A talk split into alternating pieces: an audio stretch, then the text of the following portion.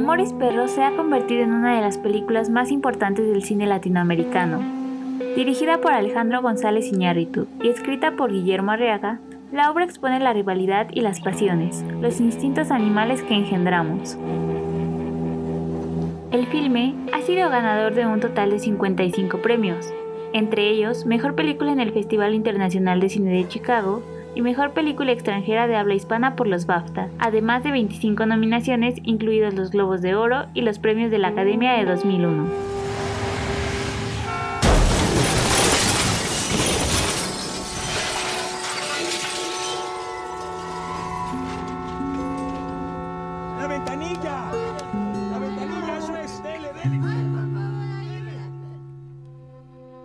La trama gira alrededor de tres historias que se conectan por un accidente de auto.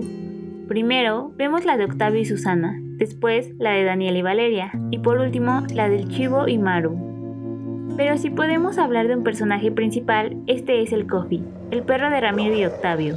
A lo largo del filme que dura 2 horas y 34 minutos, lo vemos desde la primera escena en la que Octavio y Jorge van huyendo, hasta la última en la que se va con el Chivo. El Coffee es quien genera los principales golpes de efecto en la historia, empezando por la acción desencadenante, el disparo al Coffee.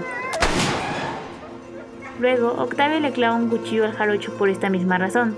Salen huyendo y generan un accidente, lo que involucra a Valeria, que es contra quien chocan. El impacto llama la atención del chivo que estaba en el lugar, lo que hace que ya no haga el trabajo que iba a realizar, matar a un hombre. En el accidente muere Jorge, amigo de Octavio. Valeria terminará por perder la pierna y su relación con Daniel, y el chivo le salvará la vida al Coffee, lo que tendrá un impacto positivo en el carácter. El objetivo de este análisis es desglosar las escenas clave de la película que hacen que nuestro personaje, el chivo, experimente un cambio radical. ¿Quién es el chivo? Un hombre de largas barbas, que tiene muchos perros y que vive de lo que encuentra en la basura. Pero no siempre fue así. Nos narra el filme en una escena que solía ser un profesor de una escuela privada, y de la nada, un día abandona a su familia por ser guerrillero, hasta que un policía lo agarra mientras orinaba en un Sanborns y lo mete preso 20 años. Cuando sale de la cárcel se vuelve alcohólico y mendigo. Hay en específico una serie de secuencias en las que vemos el cambio del chivo. La acción comienza cuando Gustavo se dirige a ver al chivo, a quien conoce por el policía que lo encerró en la cárcel. Ahora, este le hace trabajitos de vez en cuando, el chivo es el personaje más interesante debido a que en él encontramos un cambio positivo, una redención que se muestra muy clara en la escena en que reúne a los dos medios hermanos. La narrativa hasta este momento tendría que haber sido que el chivo ya había matado a Luis, trabajo que le fue encargado por Gustavo. Entra Gustavo a la casa del chivo, se le nota impaciente, deseoso de irse, y en un primer plano vemos su cara aterrorizada. Se echa para atrás contra la pared, como si hubiera visto algo terrible, su medio hermano Luis está ahí, vivo, sentado en el piso, amarrado por las dos manos y con un pañuelo en la boca.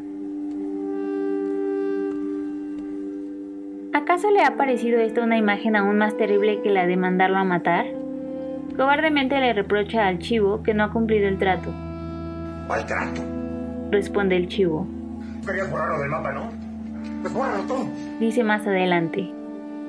Detengámonos aquí a analizar qué está pasando con nuestro personaje. ¿Qué papel tiene aquí el chivo? ¿O qué papel juegan ellos en la historia del chivo? Pues nada más que un intento por remediar lo que él ya antes ha roto. Una relación familiar.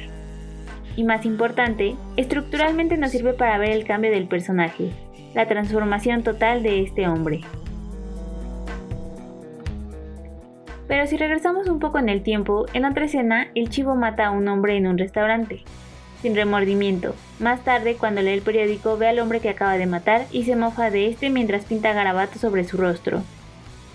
Es un hombre sin escrúpulos, indiferente hacia la vida humana, pero, irónicamente, cariñoso y protector con los animales. Aquí observamos otra característica de la película, la antropomorfización del perro, el Coffee es quien provoca este cambio sustancial en el chivo, que se da en la escena en la que este mata a sus otros perros. Flor. Flor. No me hagas esto. Contéstame, chula. Por favor.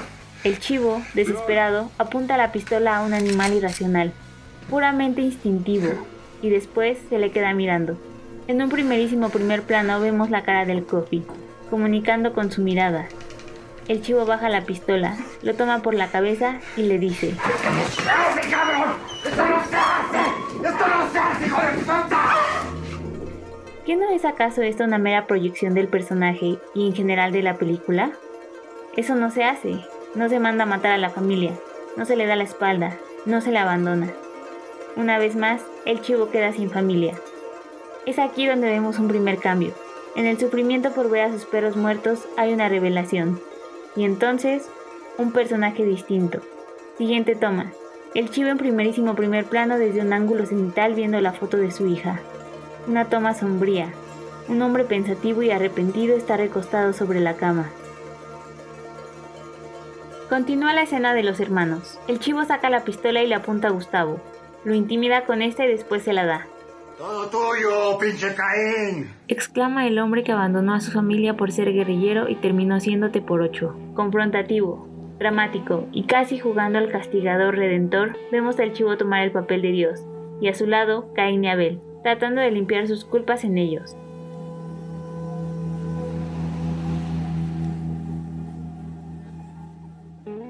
¿Por qué no matarlo si ya ha recibido su dinero? ¿Por qué si es algo que ha hecho tantas veces antes, ahora no? ¿Por qué a un exguerrillero le habría de importar la relación de dos hermanastros adinerados cuyos conflictos son los intereses económicos? Y también, ¿qué nos lleva a eso? ¿El perro? ¿La muerte de su exesposa? ¿La muerte de sus otros perros? ¿Qué le queda? ¿Arreglar la relación con su hija y de por medio la de los dos hermanos? Una serie de primeros planos nos muestran el cambio externo que ya se venía generando.